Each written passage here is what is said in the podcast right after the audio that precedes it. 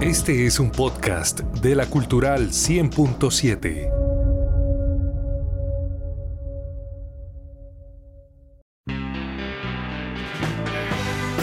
En Opina Santander es el momento de fútbol vinilo con Freddy Josué Niño.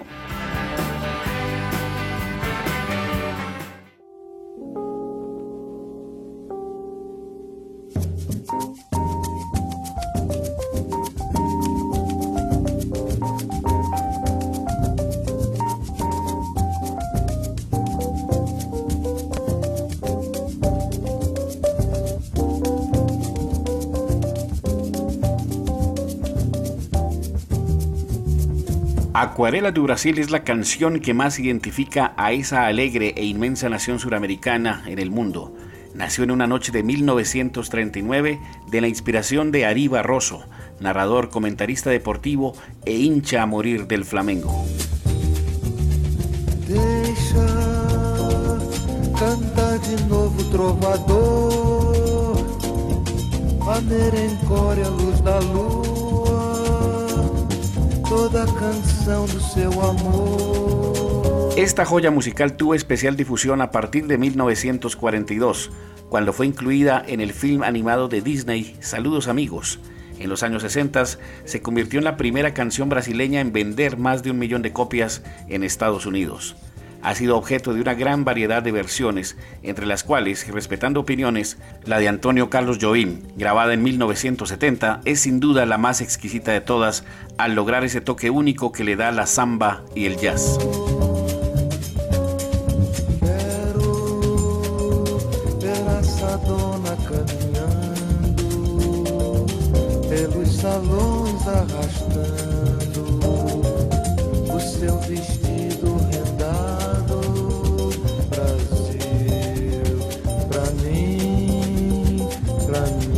Con este sonido mágico queremos hacer una introducción para los espacios de hoy y del próximo viernes, como quiera que mañana se jugará la final de la Copa Suramericana y que el sábado 28 tendrá lugar la final de la Copa Libertadores de América con un denominador común.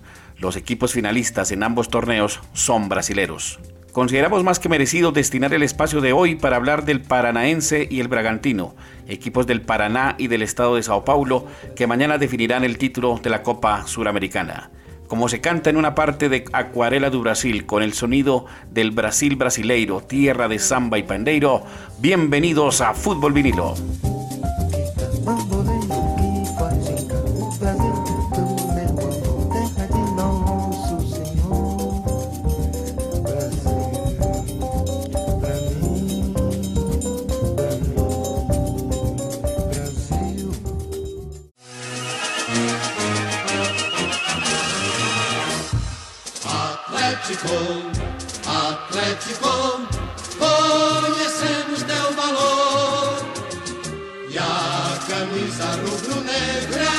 El Club Atlético Paranaense, el equipo rojinegro de Curitiba, capital del estado de Paraná, luce como favorito para la final de mañana. En caso de lograr la victoria, sería su segunda Copa Suramericana.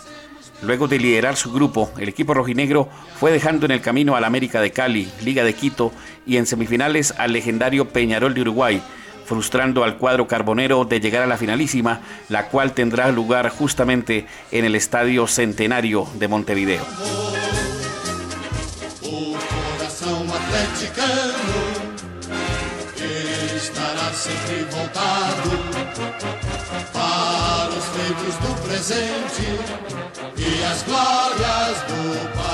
Fundado en 1924, el Paranaense cuenta con la hinchada más grande del estado de Paraná ha logrado una Copa de Brasil, un título del Brasileirao, la Copa Suramericana de 2018 y la Suruga Bank del 2019. Su historia parece garantizarle al pueblo rojinegro del Paraná que mañana podrá ser otra jornada de gloria internacional.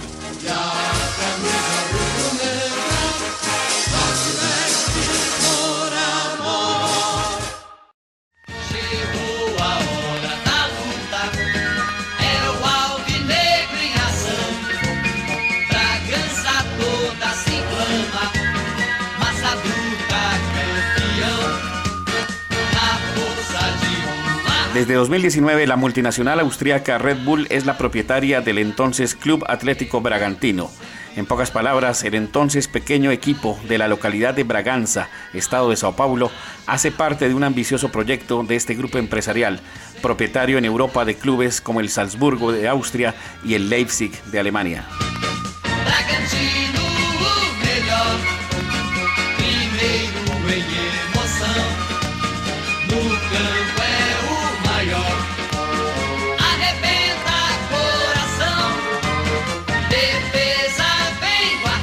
El Bragantino participó en las ediciones de las Copas Suramericanas del 92, 93 y 96.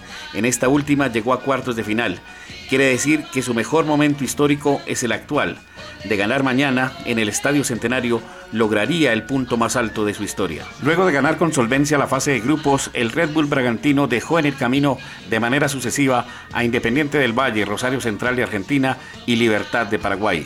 Su gran figura es Arthur, quien con siete goles es el segundo artillero de la actual edición de la Suramericana y en quien están puestas las esperanzas de esa pequeña torcida que entona con fervor que el fútbol es bragantino.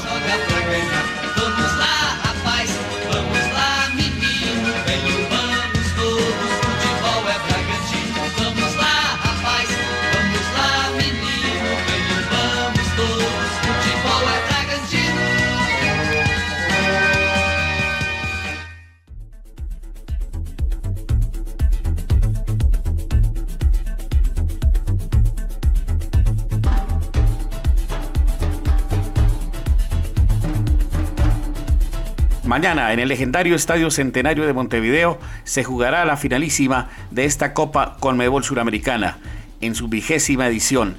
En este caso, por primera vez, con un juego definitivo entre equipos de un mismo país, Atlético Paranaense y el Red Bull Bragantino, Brasil en la cima de los torneos de clubes del continente. Con la edición de Oscar López y con el deseo sincero porque tengamos un mejor país para todos, los dejo con el sonido oficial de la Copa Conmebol Suramericana. Soy Freddy Josué Niño. Los espero el próximo viernes con más Fútbol Vinilo.